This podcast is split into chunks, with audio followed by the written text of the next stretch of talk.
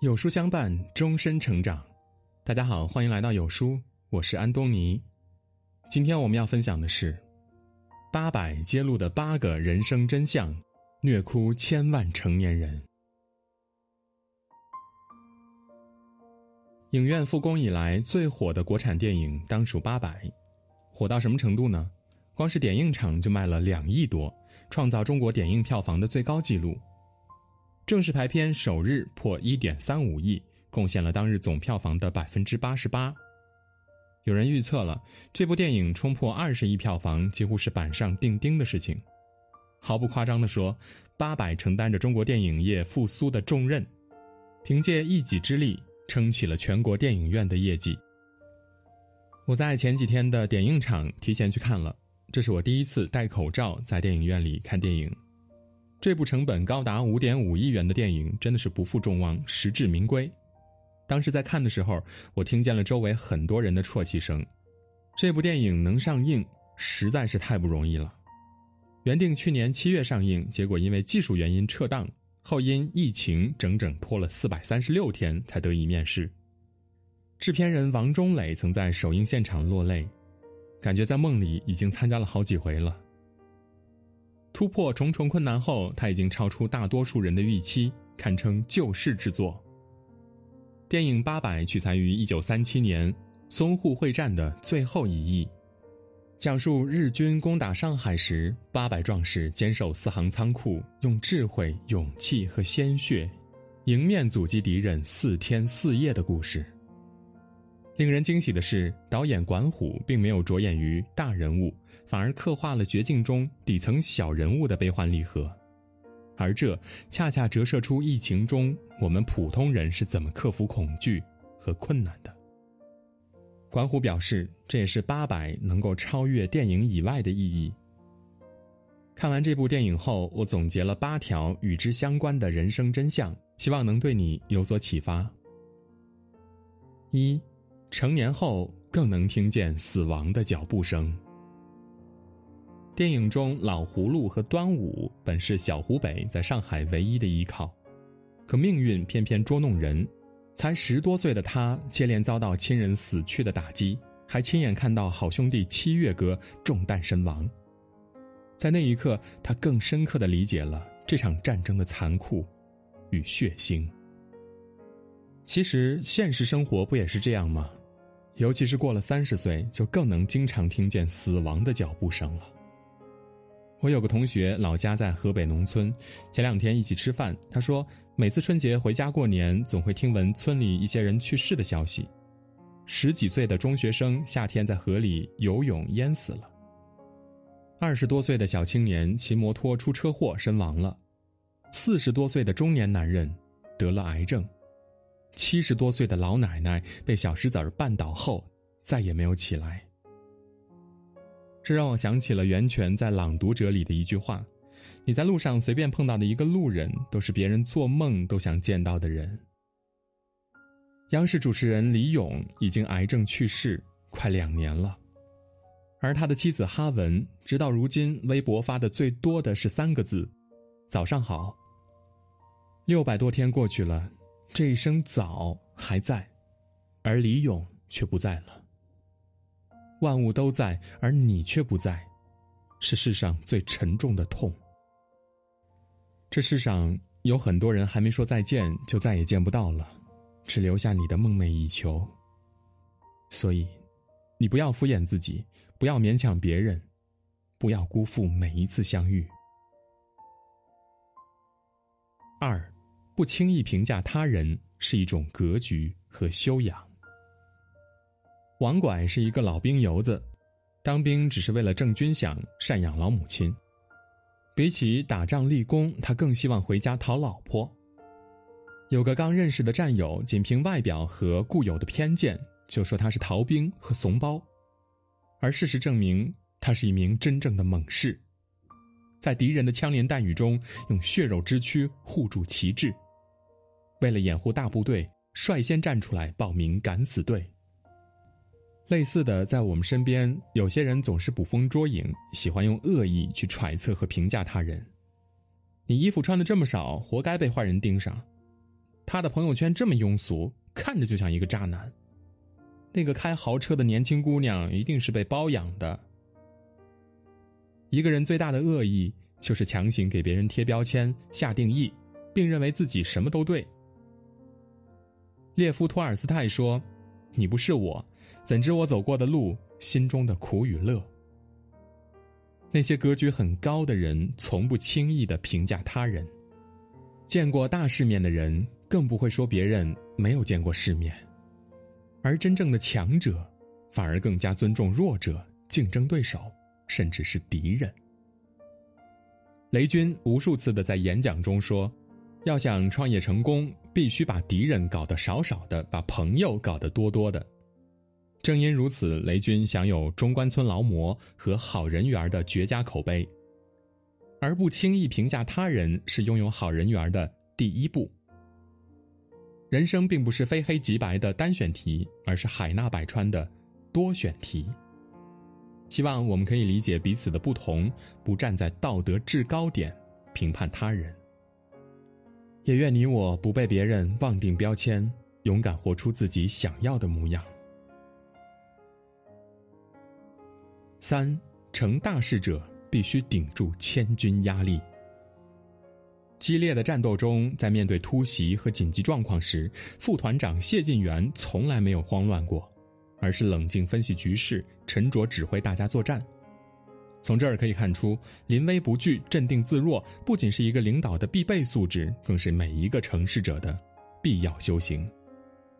凡是成大事者，都能顶住千钧压力。这让我想起了一个人，任正非。在女儿孟晚舟被扣加拿大时，在华为被美国一再打压时，他从来没有自乱阵脚，而是有条不紊的。沉着应对。去年在任正非七十五岁生日时，孟晚舟给父亲手写了这样一封贺信：“老爸，又是你的生日了，不知不觉中你又年轻了一岁。往年你的生日我们都会团聚在一起，你这个寿星总是会亲自下厨做我们喜欢吃的各种菜菜，总是会从下午四点就开始追命连环扣，催着我们赶紧回家。今年。”女儿无法陪伴在你身边了，尝你的饭菜，听你的唠叨，摸你的皱纹，亲你的笑脸，还有受你的批评。这些都请你先欠着哈，等我回来，你再慢慢的还哈。亲爱的老爸，生日快乐。朱儿，二零一九年十月二十五日。而对于孟晚舟事件，任正非维持了一贯的狼性。我绝不会做一件事情，那就是拿广大中国人的利益来换取华为的利益，来换取女儿的性命。如果让加拿大放人，让美国取消对孟晚舟的制裁，要以中国做出让步为前提，那我宁愿选择让女儿受苦。为人父母者，谁会不心疼儿女？谁会不关心儿女的安危呢？任正非作为父亲，肯定无比珍惜和心痛。但他不得不顶住压力，负重前行。他在什么时候出发都不晚中说：“要在茫茫黑暗中发出微弱的光，才能带领团队走向胜利。”作为领路者，如果他妥协了、倒下了，那可能会有更大的麻烦和危险。他的一生坎坷卓绝，历经无数苦难，但他都扛住了。想成大事者，除了不纠结，还必须顶住千钧压力，逆流而上，才能柳暗花明。四，雪崩时没有一片雪花是无辜的。战争伊始，四行仓库被日军反复围攻，里面的战士接连倒下，背后一河之隔的上海租界却歌舞升平，仿佛战争全然与自己无关。甚至还有人戏谑，这样自杀式的抵抗无异于以卵击石，毫无用处。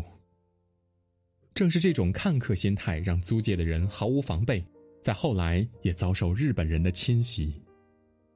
我想起了疫情初期，很多人不听劝，觉得那些都与我无关，就四处串门，甚至聚会喝酒，结果不仅连累了家人，还传染了好几千人，造成非常恶劣的影响。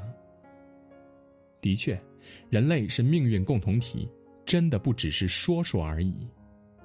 如果总是冷漠的隔岸观火，等哪天火势蔓延过来，你不仅没有做好准备，可能还洋洋自得，浑然不觉。抛却偏见和嘲讽，未雨绸缪，心怀善良，在别人困难时施以援手，共克时艰，是生而为人应有的态度。毕竟，雪崩时，没有一片雪花是无辜的。五，你弱的时候，坏人最多。淞沪会战期间，上海不仅被日军侵袭，还有英国、美国和法国闭设租界。当时的中国人总是被歧视和嘲笑，备受欺凌。落后就要挨打，是血淋淋的现实。这印证了那句话：你弱的时候，坏人最多。对此，演员黄渤也深有体会。自己还没火的时候，在剧组遇到的都是小心机的人。如今成名了，身边却全是好人，每个人都洋溢着善良的笑脸。犯罪心理学有一个理论叫破窗效应，意思就是一个不良现象如果被放任存在，会诱使人们仿效，甚至变本加厉。如果一扇窗户有破洞而不修复，那后续可能会有更多的窗户被破坏。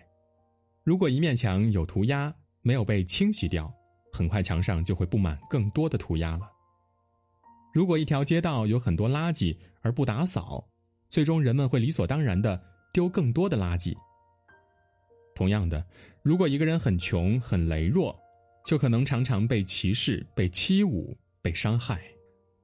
而破解的唯一办法就是让自己变得更优秀、更强大、更富裕、更有见识。六，极度渴望成功，必付非凡代价。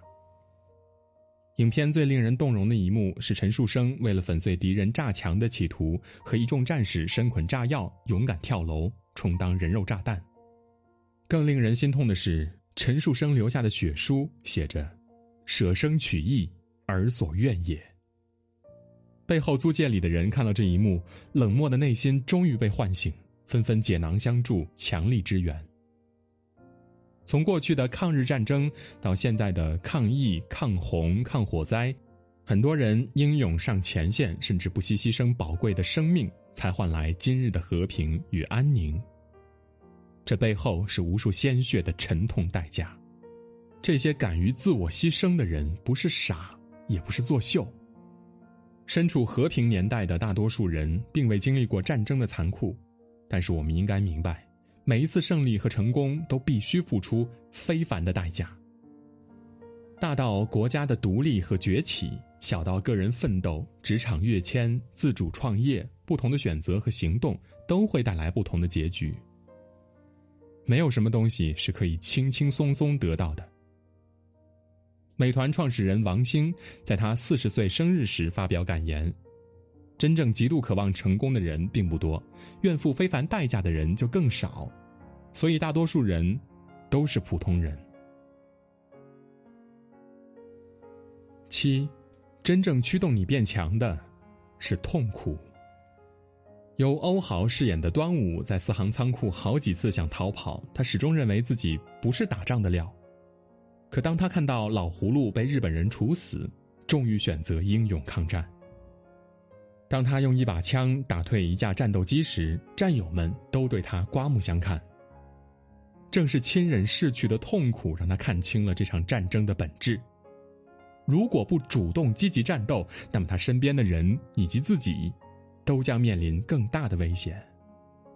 普通人和成功的人最大的差别是什么呢？我认为最大的差别是对于痛苦的感知力和承受力不一样。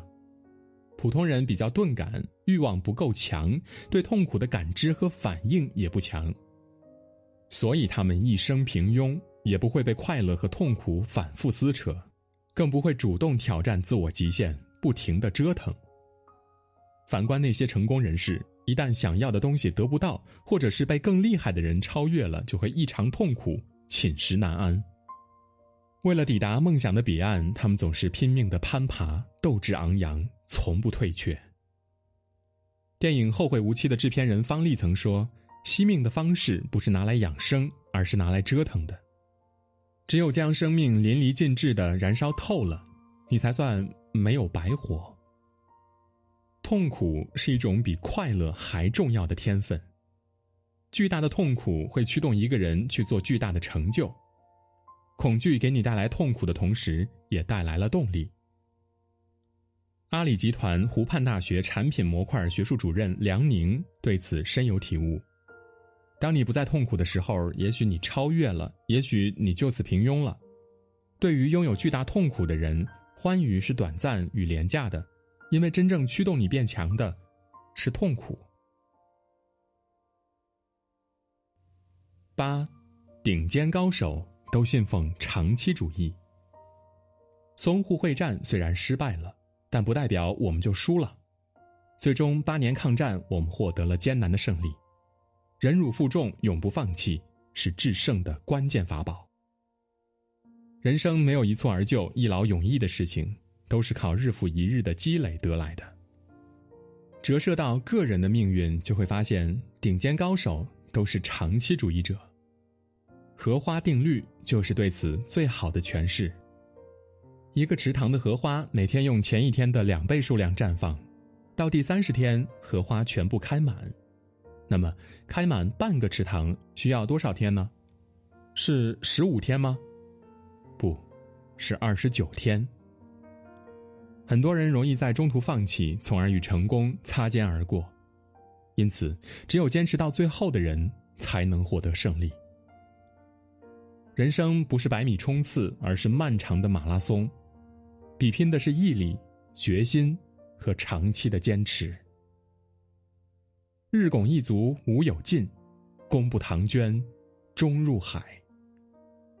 而在这背后呢，我认为人生最重要的事情只有一件，那就是找到你内心真正热爱的东西，坚信它，追逐它，捍卫它。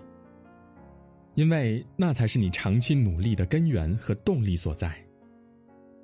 就像《无问西东》里说的那样，这个世界缺的不是完美的人，而是从心底给出的真心、正义、无畏与同情。愿你在被打击时记起你的珍贵，抵抗恶意；在迷茫时坚信你的珍贵，爱你所爱，行你所行，听从你心。无问西东。这世上哪有什么天生不怕死的英雄？所谓英雄，不过都是我们这样的凡人。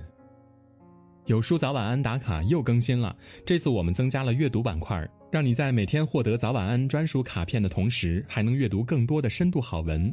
快扫描文末的二维码，开启美好的一天吧。今天的文章就跟大家分享到这里。如果您喜欢我们的文章，记得在文末点亮再看，跟我们留言互动哦。这样有书就能每天都出现在您公众号靠前的位置。另外，长按扫描文末的二维码，在有书公众号菜单免费领取五十二本好书，每天有主播读给你听。明天同一时间，我们不见不散。